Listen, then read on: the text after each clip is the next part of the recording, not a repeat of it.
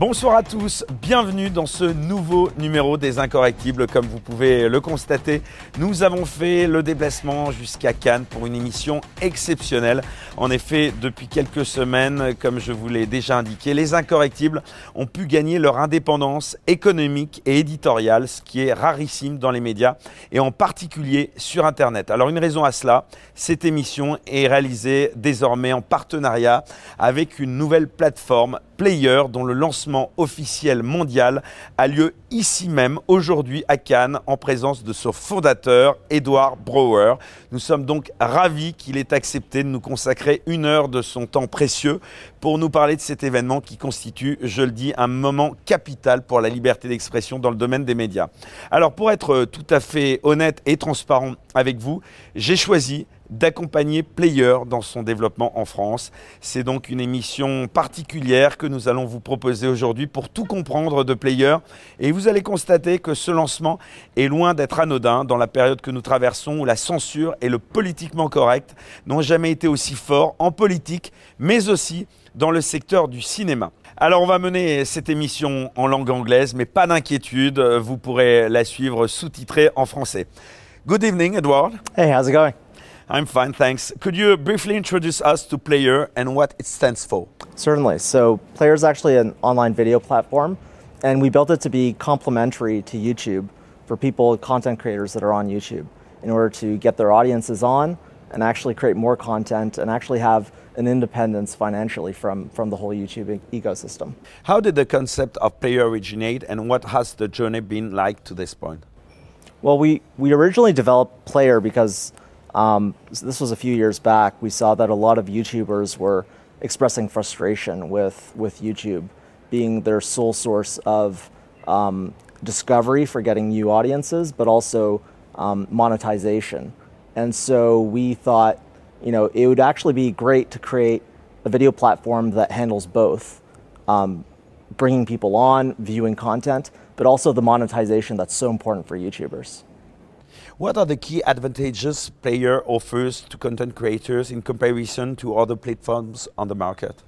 Well, so it depends what platforms actually, because, for example, YouTube is great for discovery, um, but when you're 100% dependent on YouTube for your monetization, that's obviously a problem.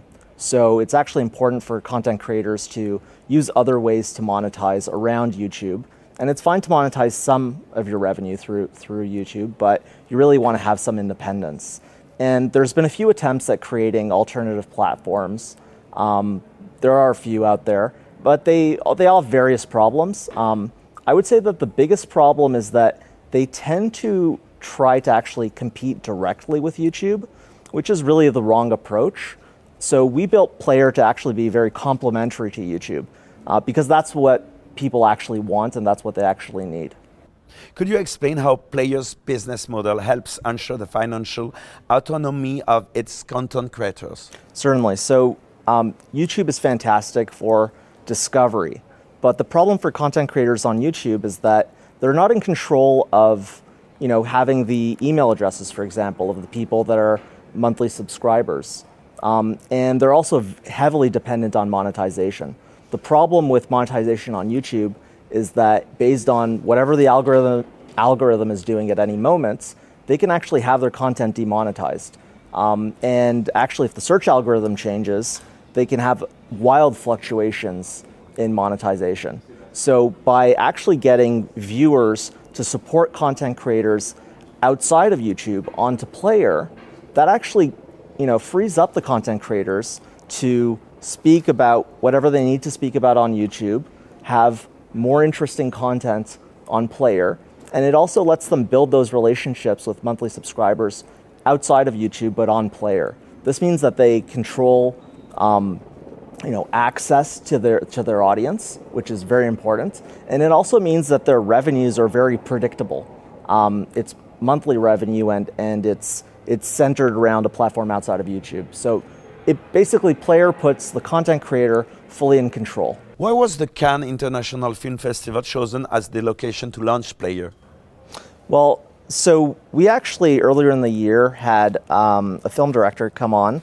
Um, uh, we both know him, and Laurent Firode. Laurent Firode, exactly.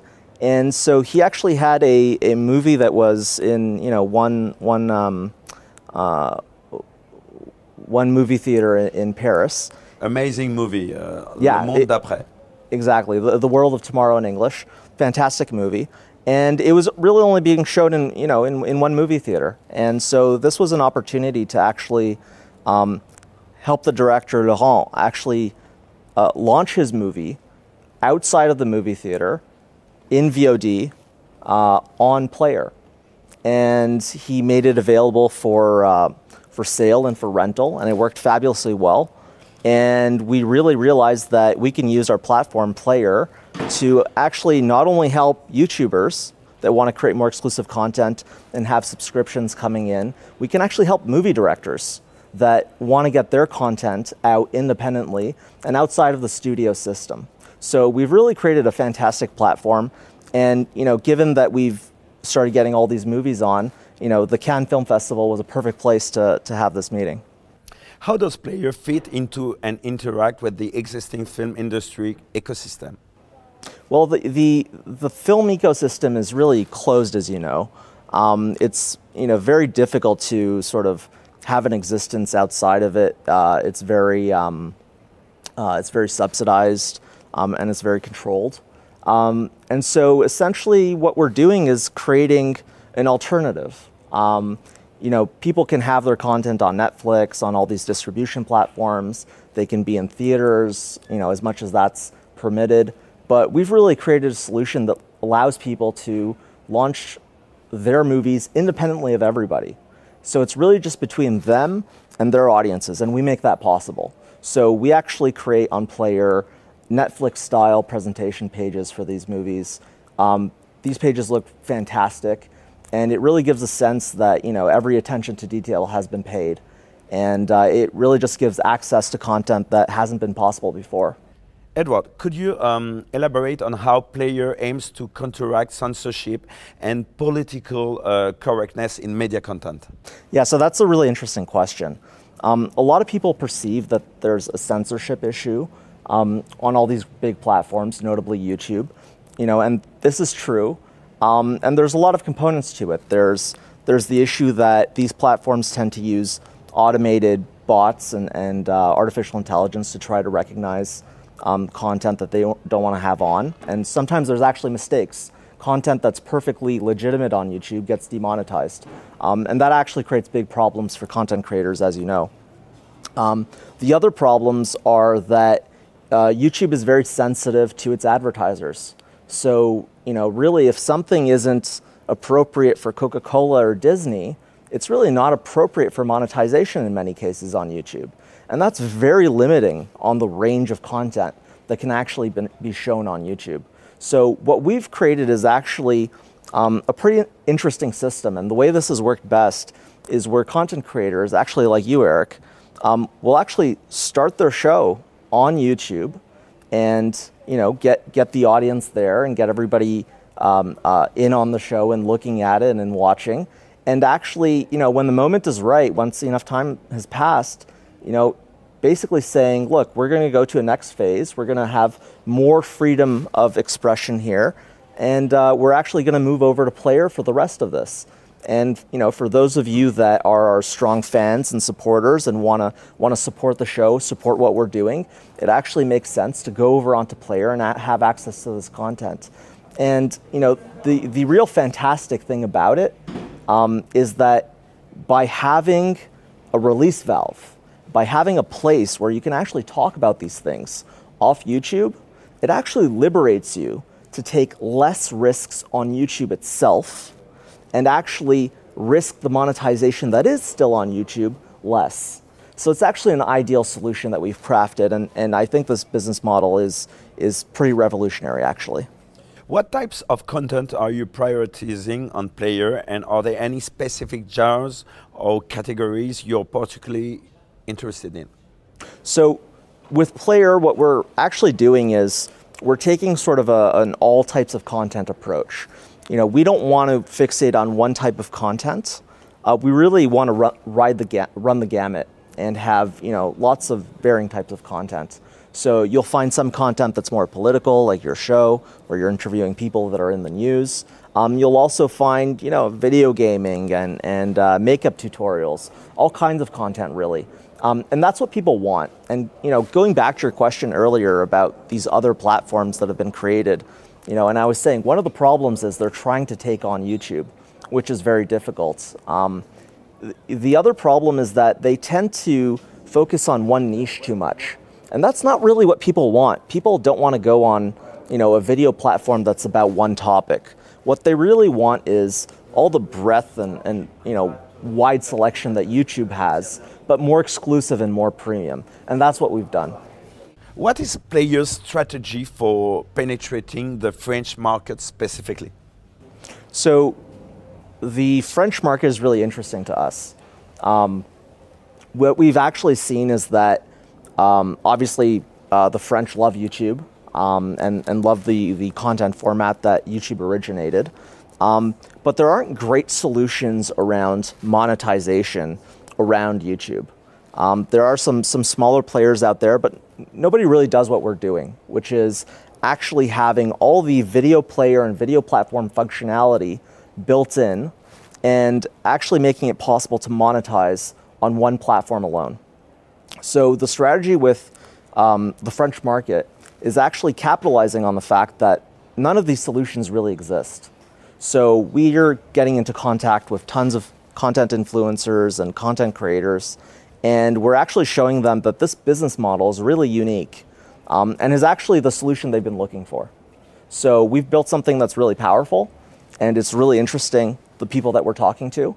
Um, and so the strategy is to keep networking. Basically, every channel that we get on serves as an example to more people to actually see what's possible.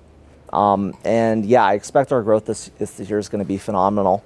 Um, and you know, so far it's been going very well. How do you envision the future of Playeur? Could you share some of your short and long-term plans? Yeah, so short-term plans, you know, what we've actually been working on is creating all the basics. You know, when you're creating a platform like Playeur, people expect a lot. Um, we've built so much functionality that covers what YouTube does. Um, and we've built so much of this subscription-centered functionality. Um, you know, and you know, people tend to underestimate what it takes. You know, you have to have an iOS app, you have to have an Android app, an Android TV app. You really have to be everywhere and produce so much. So we've we've been building that, and that's been really successful. Right now, we've been focused on movies, getting movies on. That's also been extremely successful. And going forward, it's really all about making Playeur the one place where you can do everything you need. So let me give you some examples. Um, people on YouTube, so so content creators, they'll want to monetize around YouTube, and so what they'll typically do is they'll they'll have stores, they'll have online boutiques elsewhere, and what they'll end up doing is putting links to those boutiques uh, to the to that merchandise within their their video descriptions. Um, and when they do that, when they're stuffing their descriptions with, with links, you know, it's just not a great experience. So that's one example of something we innovated on. We actually made it so that your channel on Playeur has a shop tab. We automatically integrate all of the merchandise onto the video pages, onto the t- channel page, and we just give a great experience to the user. And you know that's something that YouTube hasn't really gotten around to doing, uh, and that's something where you know we really focus on the details. Um, and there's so much more. There's automatically uh, subtitling in multiple languages, actually better than, than YouTube even does it. Um, that's something that we're doing. And there's tons of, tons of integrations we're working on creating. For example, when you put out a video, making it so that it automatically gets announced on Twitter. Um, there's just so many quality of life things uh, that YouTube doesn't, do, doesn't do. So we're really focused right now on um, implementing a bunch of functionality now that YouTube actually doesn't have and creating more and more functionality that's going to be useful to, to content creators. Let me give you another example. We have tons of content creators that will every year run uh, Kickstarter or Indiegogo campaigns, basically crowdfunding. You know, they'll they'll sell T-shirts, they'll sell some some merchandise. Again, as a way to to monetize outside of YouTube. There's such a great need to do that, And what we've realized that is that you know that's another opportunity. That's something that we could very easily build in to the platform so that we really are a one-stop shop. And that's really the, the vision. We're 100% complementary to YouTube, and our goal is to do everything outside of YouTube that YouTube is not doing well or, or is underserving content creators on. Um, Edward, I already know uh, the answer at this uh, next question, but I want to ask you what makes Playeur an attractive platform for influencers and content creators, in your opinion? Well, it's really, it's really going back to the one stop shop uh, um, concept.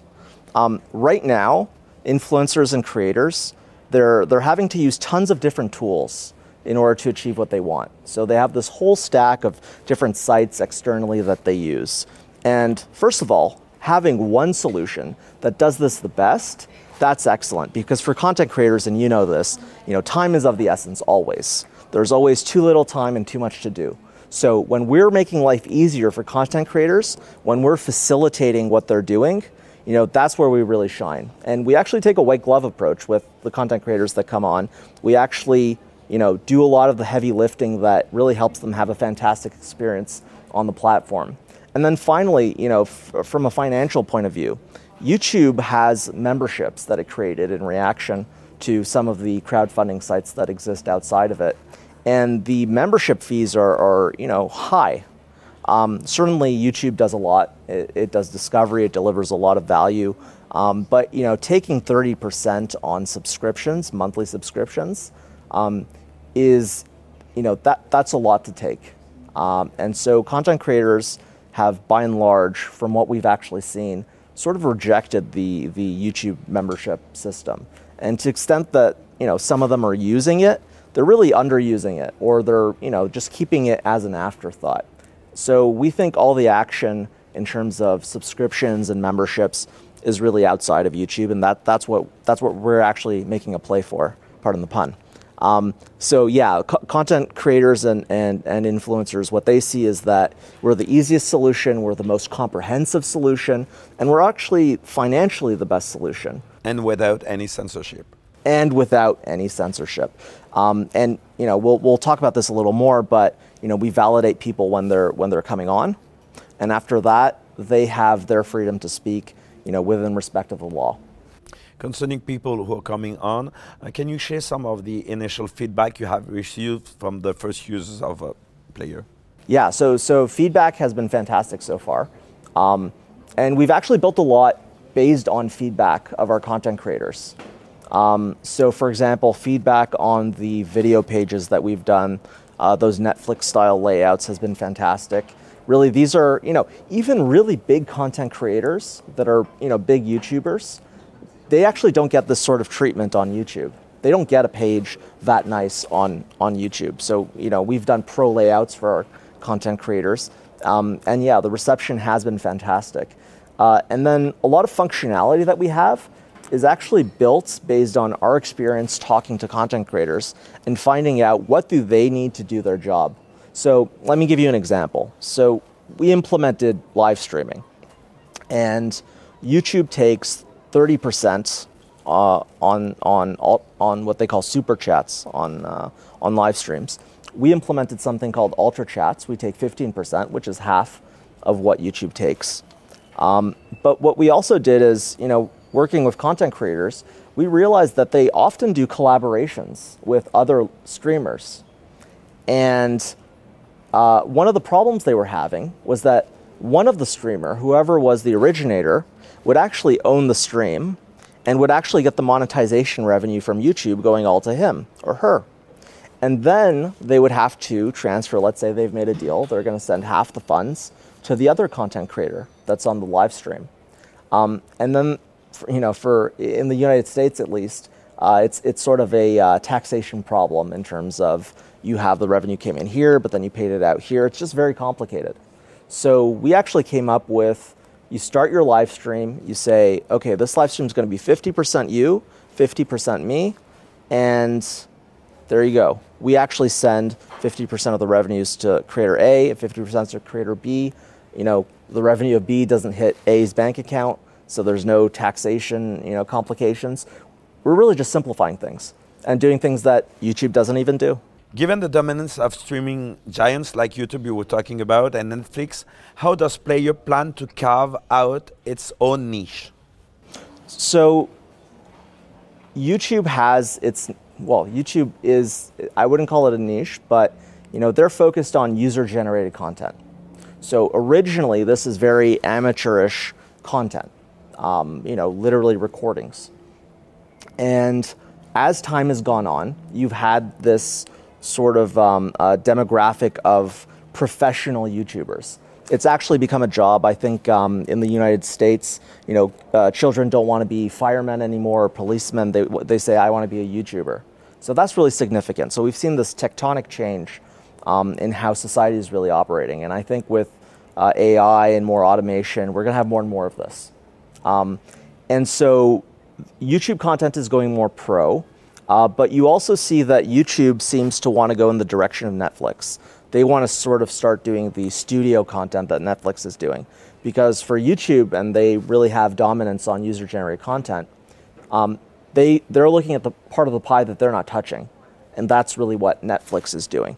Um, and as for Netflix, they're having uh, trouble with the cost of the content. And so they're actually going lower in the market towards creating their own content in many ways. Um, so you have YouTube that's trying to become more like Netflix, in our opinion. Um, Netflix that's maybe going more towards the YouTube direction. Um, in terms of us, there's a great niche that YouTube carved up uh, over 15 years ago, uh, and that's user generated content. So we're more than happy to actually become the complementary home uh, for all that user generated content um, that pro content um, that's that's YouTube is sort of turning turning away from uh, slowly because they want to be more like Netflix. So you know the way we see it is we're we're perfectly complementary to YouTube, um, and there are plenty of niches to be filled um, in terms of you know content creators that we can actually help. I think this next question may be the most important question of this show. Um, how does Playeur ensure maximum freedom of expression while still respecting the laws and regulations of each country it operates in? So that's a good question. Um, and we actually don't face this question uh, only with regards to uh, countries. Actually, every app store is sort of like its own country. Um, so, for example, the Apple App Store has its own content rules. Uh, Google Play has its own content rules. Um, and so, really, do every country. They have their own set of laws. Um, so, the approach we're taking is a very flexible one where if content is forbidden in one country, that content will not be shown in that country. So, essentially, what we do is we respect the laws of every uh, country and platform. Um, if something is not allowed on the Apple App Store, uh, it simply won't be visible in the Apple App Store. Um, we're also being very transparent about that. So if something is redacted in a country, we actually say this is not available because of such and such regulation or law. Um, so our objective is, you know, we know that we can't change the laws of, of countries, obviously, um, but we can respect them and be transparent about it. And so that's that's really what it's all about. Could you outline the selection criteria for creators who wish to join Playeur? Yeah, certainly. So, um, what we're looking for, and, and, you know, the the best kind of creator that actually thrives on Playeur, are creators that first of all are putting a serious effort into their content creation. Um, they're you know they're either part timers or they're full time ideally, um, but they they really obviously are putting in production value. Um, they take it seriously, uh, and that's usually the kind of content that garners an audience because people actually love that content. And when you can garner an audience, um, that means that on Playeur you'll be successful because your audience wants to support your channel, realizes that doing what you do is expensive. You know, there are costs, there are people involved, um, teams very often. And, you know, that really, you know, the, the interesting thing is fans they really want to support the content creators that they watch. That's what we've seen through all this. You know, the crowdfunding type stuff that started in 2016, people wouldn't have really thought it was possible, but people realized, you know, and you know, for context, maybe half of YouTube was demonetized in 2016 uh, because of some, an event called the Adpocalypse. Um, and you know what we found is that viewers were very willing, uh, for no discernible benefit to themselves, to actually contribute in exchange for nothing. Um, and that really proves the point that viewers want to support the content that they watch. So that's what we're here to enable. That's what we're here to facilitate. That's what we're here to do. So, you know, to go back to the original question, um, the the people we're looking for are people that are putting out quality content that have an audience um, and that we think will do very well on Playeur. Um, Edward, uh, that's the point. What kind of collaborations do you envision with professionals in the cinema and media uh, sectors? Yeah, so there's a lot of uh, directors and, and, producers that are creating content um, and they're fighting to get distribution within the traditional system. And we're actually giving them a separate avenue where they can go straight to market. They can go straight to their audience and actually put their content out there and make it available for sale and for rental. Um, and so we're really, again, complementary to everything. So just like uh, uh, Laurent Firode actually had uh, his uh, movie in, in cinemas, uh, we then launched in VOD on Playeur. Um, and we just really serve as you know this release valve that gives people independence. So in terms of collaboration, um, getting more content on, there's also distributors that have tons of movies that they're not doing anything with uh, because they're just not available on these other platforms. We can make all that content available. Um, there's so much fantastic content that's just out there and being created, and it's frankly being ignored by a selection process that doesn't really make sense. So our purpose, our goal, you know, we're a platform and we're all about distribution and making distribution happen. So, you know, movie directors and producers and, and everybody in the industry, they have great content. Audiences want to see it. That's that's what we facilitate. Edward, how do you perceive the current evolution of video content consumption and the role that Playeur will play in it? Yeah, so um, the most recent um, shift that's happened in video consumption is that you know TikTok has come out and uh, other platforms like Facebook they've sort of implemented their own competitor to TikTok. Um, and you know we get a lot of questions about that that type of content, very short form content. You know, and the answer is it's a very different kind of content than what you have on YouTube. YouTube is longer form. It allows people to have discussions like we're having right now, where you can really talk about you know important topics and, and you know in, in some depth. Um, from our perspective, the, the, the TikTok style short content, um, it's really it's it's really different. It's a really different kind of market. Uh, the most important thing for us, and what I think is always going to be important, is serious longer form content um, that people want to watch on their laptops, on their devices, uh, when they're on the move, um, on their televisions, and that's really what we're all about. So we're focused and we're all in on that type of content. Um, not to say that we'll never do the short form content, um, but we, we do frankly see it as a very different type of content. Edward, could you uh, tell us um, about some of the challenges you encountered during the creation of Playeur and how you overcame them? Yeah, so um, in terms of challenges, from a technical perspective, um, it's not really, you know, things have moved on a lot from when YouTube was created um, in 2005. Uh, so when YouTube was created in 2005, you know, it really was a technical challenge, uh, even having video playing on a computer over the internet.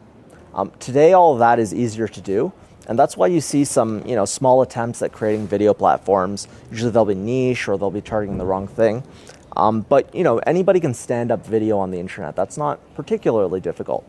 What's been really challenging is that the marketplace expects um, challengers or alternatives or complementary services like us um, to actually be really feature complete. That means you can't just do 10% of what YouTube does. You can't even do 50% of what YouTube does. People really want complete systems.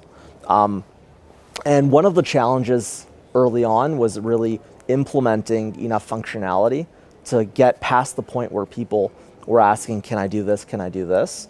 Um, and we actually passed that point. Um, we're actually at the point where, for example, we have a complete messaging feature on Playeur. So not only can subscribers message the content creator that they're subscribed to, they can actually message other people, other users that are subscribed to the same channel. That's something that is not even possible on YouTube. Um, and another interesting thing is that you know YouTube actually used to have a feature like that. It was sort of bizarre. It was sort of like a, writing an email internally on YouTube. And what they eventually did is they actually buried that feature, and eventually they got rid of it. And you know, I can't read their minds, but my sense is YouTube is less interested in users talking to each other. Um, and that has very weird side effects. You know, if you want to collaborate with another content creator, you essentially have to, you know, put a comment, uh, you know, on their videos. Um, I guess put your email address publicly. It just doesn't make sense. So yeah, there's there's we're actually at the point where we actually have more functionality in many respects than YouTube, um, and the the messaging feature is something that has been extremely well received. Um, now, in terms of so so you know, the, the challenge has been not technical per se, but really just having all of the functionality, all of the apps. Um, the other challenge has been really uh, getting the wheels turning in terms of content creators. Um, so while we were in beta phase, getting content creators on, you know, they would ask, who do you have on and things like this. Normal questions that you would expect. But we've now actually gotten to the point where we have so many channels that are doing so well um, that that's actually not a problem anymore. So uh, there's there's been challenges certainly, and there, there will keep being obviously challenges. What we're doing isn't easy, um, but we've surmounted them all so far, and we're doing extremely well. Edward, we already had talked a bit about it, but I think it's really important to talk uh, a bit more about it. So I'd love to know um, how will Playeur balance freedom of speech with moderation and guidelines for responsible content? Yeah, so um, we've actually thought about this a lot, obviously, um, and there's a few points to make here. So we actually created a content rating system that allows uh, content creators to actually label their own content, and we actually ask them what is in the content. Uh, so they check that off from a list, and we actually generate content descriptors. So, for example, if there's some swearing in a, in a video, um, it would say adult language, and we'll generate an age based on that. So by actually uh, having that information, we can make it so that people aren't seeing what they don't want to see or what they might be underage to see. That's number one. Um, the second thing where that's actually important is for advertisers. Um, advertisers don't want to be juxtaposed with inappropriate content for their brand. Um, so that's that's information that'll be useful more in the future, actually, to to sort of have a harmonious advertising ecosystem for those who want to participate in it. Um, and the, the other thing is, we actually have great moderation tools that content creators can use to moderate their channels as they see fit. So, um, some, and you know, usually this depends on the type of content, right? Not every channel is going to moderate the same way. Not every brand has the same, you know, things that they want to be juxtaposed with them. So we really put the the power really in in the hands of the creator to do that moderation. Um, and so, you know, we always take systems based approaches. So, how can we create a system that allows for, for you know, rational mo- uh, moderation? So, yeah, our, we see our mission as just empowering creators and giving them the best tools possible. Can you share with us some uh, success stories or outstanding pieces of uh, content that have been showcased on Playeur? Well, actually, you're a great example of this. Thank um, you so much.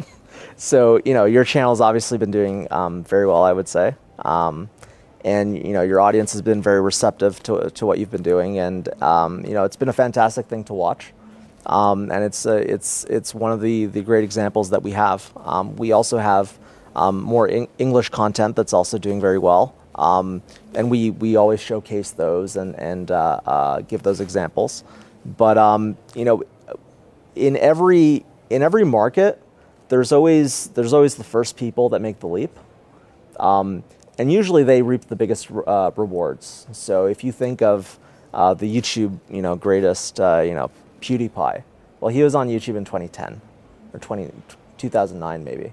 Um, so it's really the early adopters that do really well. Um, there's some example of later channels that that do well, Um, but really, being an early adopter is, is a fantastic way to really, you know, be a be a you know medium-sized fish in a smaller pond, um, and eventually be a big fish in a big pond. And I'm sorry, yes, to interrupt you, but I think that's very important to say this. We need this support because we are digital native programs. Right. Yeah. So, um, content that's independent, produced on the internet for the internet. Um, you know, it really needs its. It's really its own ecosystem. It really needs its own business model. It's exclusive program. Yeah, and um, essentially the business model that that you know we've created here is is really ideal for this type of content. Um, it gives subscribers some exclusive content for them to look forward to. It allows them to support the content that they're watching. It actually allows channels like yours to be completely financially independent, um, not have to rely on um, advertisers, not have to rely on third parties. Um, for example, there was a Gettr, you know, which which dropped you, and um, you know, which was unpleasant, obviously, but um, you don't need that anymore. That's you're completely independent, and that's a fantastic thing.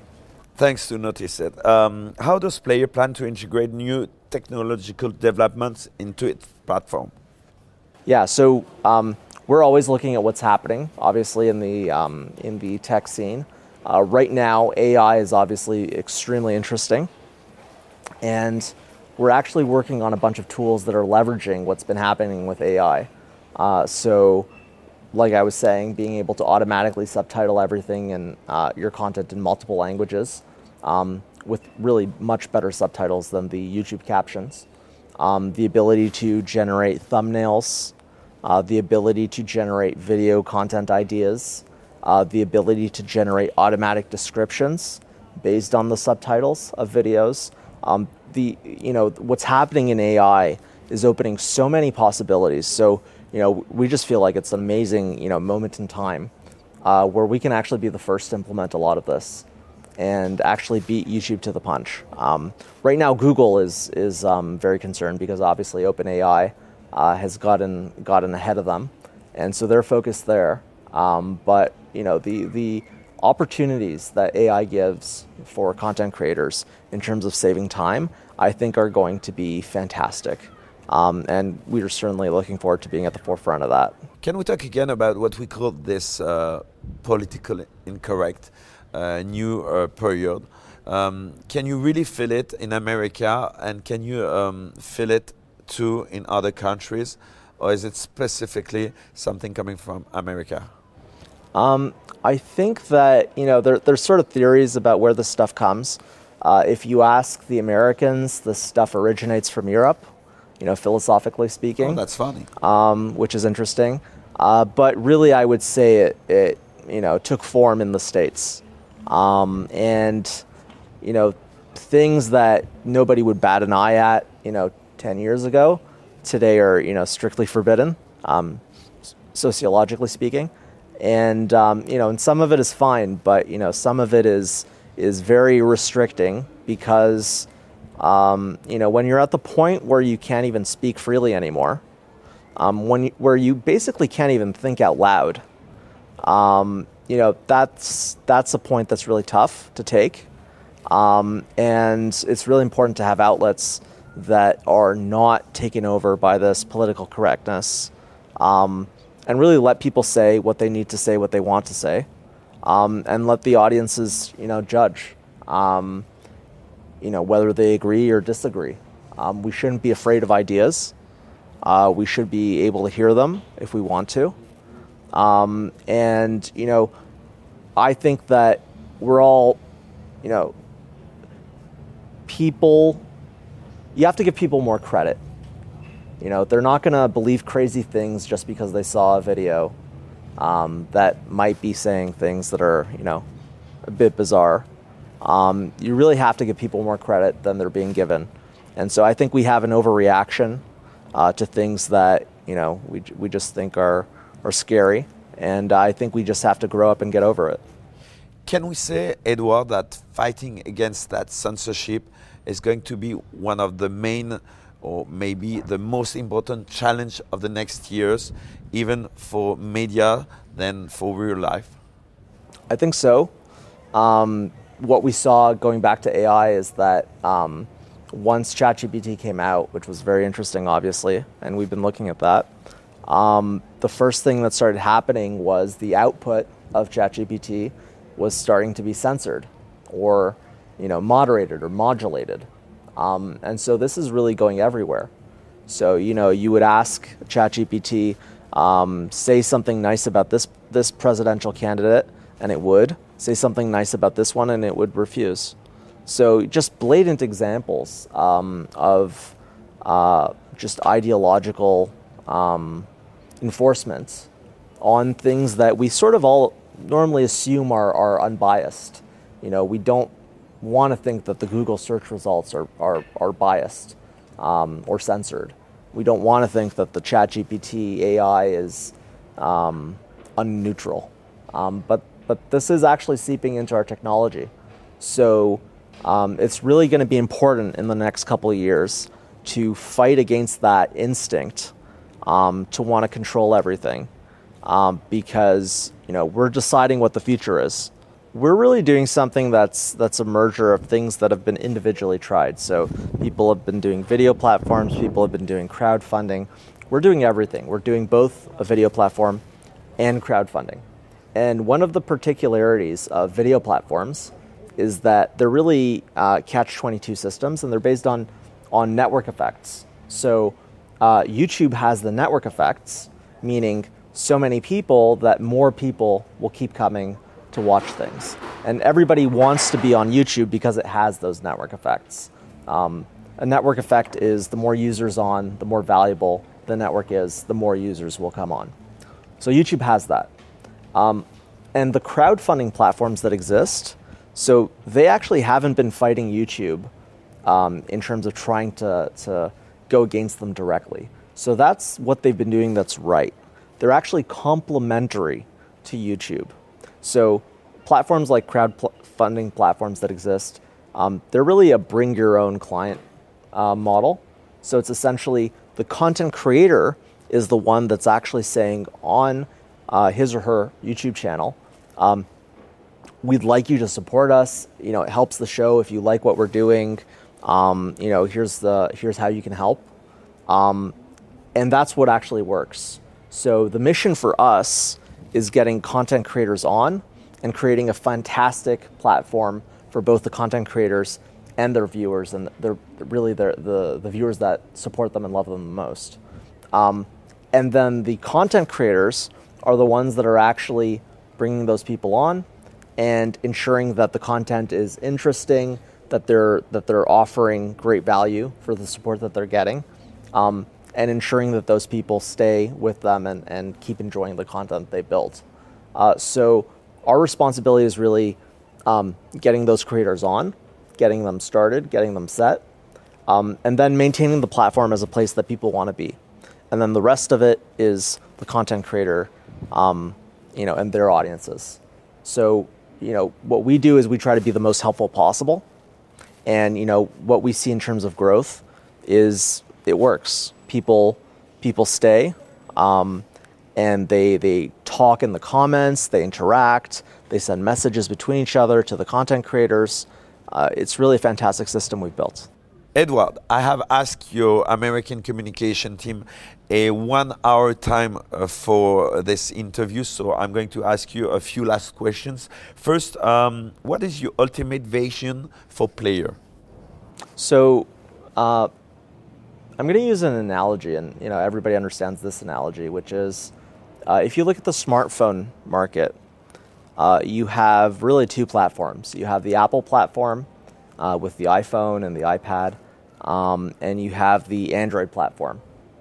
And so you have this bifurcation of, of smartphones where uh, Apple is perhaps 20% of the market, but 80% of the revenue and Samsung and, and all the, the Android um, uh, devices, you know, that's 80% of the market and it's 20% of the revenue. So you have this bimodal market. And we think that that's something that's not soon, but eventually going to be possible in the uh, video market, user generated video market. So there will always be a YouTube, I think, um, you know, for the foreseeable future. Um, they will always be strong. They'll always be the dominant player in the market. But we think that there's an interesting spot or niche for a premium video platform that goes above and beyond, that creates beautiful layouts for its content creators, makes it easy for them to monetize, has the best fees, um, and really gives them all the tools they need. So, within this analogy, we want to be the Apple to Google. Um, perhaps apt because uh, YouTube is, of course, owned by Google. Um, so, so that's really where you know where we, we that's sort of an end state where we want to see ourselves um, and what we want to go towards. Um, and you know, there, there's a few there's a few platforms out there, um, video platforms. Um, they all have their their own distinct um, issues, I would say. Um, and you know, there's no telling who's gonna who's gonna be that second big player, but we think it's gonna be us. And uh, the name. This name is amazing. You must be proud about it. Yeah. So we we actually had launched um, sort of as a beta um, uh, several months ago, and uh, under a different name. Uh, the name was Utreon, and we felt that for our actual uh, launch, go to market, um, that we should actually find, you know, we, we actually found uh, a fantastic name, Playeur. Um, we're centered around playing video, and um, we were actually able to get playeur.com and we registered it, and uh, no, it was, it was just fantastic. And obviously, I don't need to tell you, it's, it's fantastic in, in, uh, in French. Um, We're playing. yeah. Um, you know, there, you can play around with it. There's a lot of uh, word games to, to be had there. But um, no, it's, it's, uh, the reaction has been great to the, to the name uh, in the English market as well. Um, people love the, the branding. And uh, yeah, I, I, think we really found our, our identity and it really works for what we're doing. Um, it was just a, you know, my, my co-founder, Sean Duncombe, he, uh, he found the name. And, uh, you know, we, we always knew we might change. Um, but when we saw it, we knew it had to be the moment to do it. Um, it was just perfect. To conclude, Edward Brawer, uh, what would you like our listeners to remember about this interview and about Playeur? Well, you know, I would say that uh, we're at an interesting moment right now. Um, there's a lot of people making moves. There's a lot of people that are uh, facing mounting censorship and trouble on these platforms like YouTube. Um, and you know that really have their life's work at risk. You know, when when you're a professional doing this, it's really a professional job. Um, it's nine to five or more, usually much more. It's it's seven days a week, um, and it's these people's livelihoods. So when a platform like YouTube demonetizes, uh, it's really catastrophic for these businesses. They usually have employees and when you're demonetized or the algorithm violently shifts, you know that that's a catastrophe. So, you know, I would just emphasize to content creators that are watching, um, and also viewers that know content creators that have these problems or, or are facing these problems. Um, it's really the time to to make a choice and make make a move. Um, we do everything, obviously, as as as you've experienced uh, to make it as easy as possible. Um, we really do the heavy lifting um, and get people in fantastic, you know, financial shape and, and you know, and, and just put them in a greater place than they were. Um, and that's our mission. So, you know, what people should take away from this is that uh, Playeur is, um, we think, is going to be the successful platform to actually um, be the premium place for people outside of YouTube. We're complementary to YouTube. We work with YouTube channels, um, and it's you know we've done everything to basically make it a no-brainer, and you know to make it really easy. And we have a proven model that works. So if there's anything to take away, it's that um, censorship is out there. Uh, it's a complicated fight that you know we're all in, in, in some ways um, in terms of actually being able to have dialogue and, and speech and freedom of expression. And these are important things. And, um, you know, we all ha- have to help each other. And, uh, you know, we hope that Playeur is the place that people really decide to do that. Edward Brawer, thank you so much for that interview. And as I told it at the beginning of that show, uh, we decided to join our forces to make players stronger in France. So thank you for this.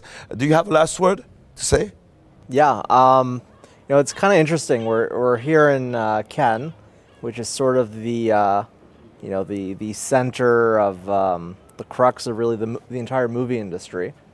And we've been actually talking to a lot of um, film directors and film producers. Um, and maybe, you know, one of the most interesting things we realized is that you just dig a little deeper and you talk to these people. Um, first of all, not every movie that comes to Cannes actually gets selected, obviously.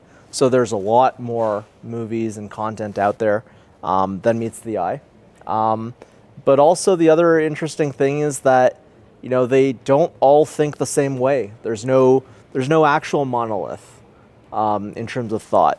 Um, a lot of them actually share a lot of these opinions that uh, censorship and political correctness um, that you're encountering and facing and fighting um, are really eating away at at what we as a society as a culture um, sort of produce and enjoy and, and distribute and um, a lot of them are, are in perfect agreement, and, and actually, we're really interested to find out what we're doing here um, because you know the first platform where you could just go straight to market and you don't have to go through all these um, these massive distributors and platforms that you know really on top of giving bad deals financially um, are also very exclusionary um, to content that they don't agree with, and so no, it's it's been just fantastic just talking to people and realizing, um, you know, you're actually not alone in terms of fighting censorship. It turns out that um,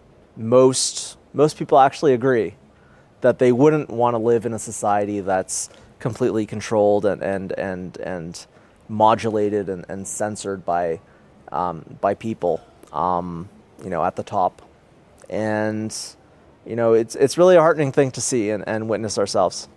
And what is funny is that the crowd is here in Cannes but not in the cinema. So that is what we can also uh, notice.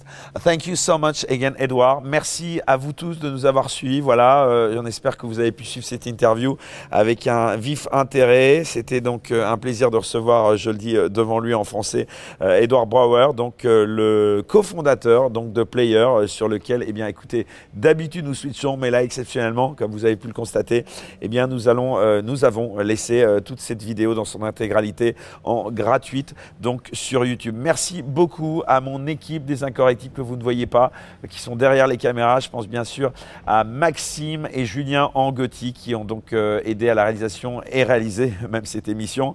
Merci également à Caroline euh, Paul qui nous a aidé à organiser eh bien, euh, cette interview dans ce lieu magique avec par chance, eh bien, euh, pas de pluie pendant la durée de cette interview. C'était aussi à noter. On se retrouve la semaine prochaine pour un nouveau numéro des Incorrectibles et ce sera tout à fait différent. D'ici là, je ne cesse de le dire surtout, restez incorrectibles. Très bonne fin de soirée à tous. Bye bye.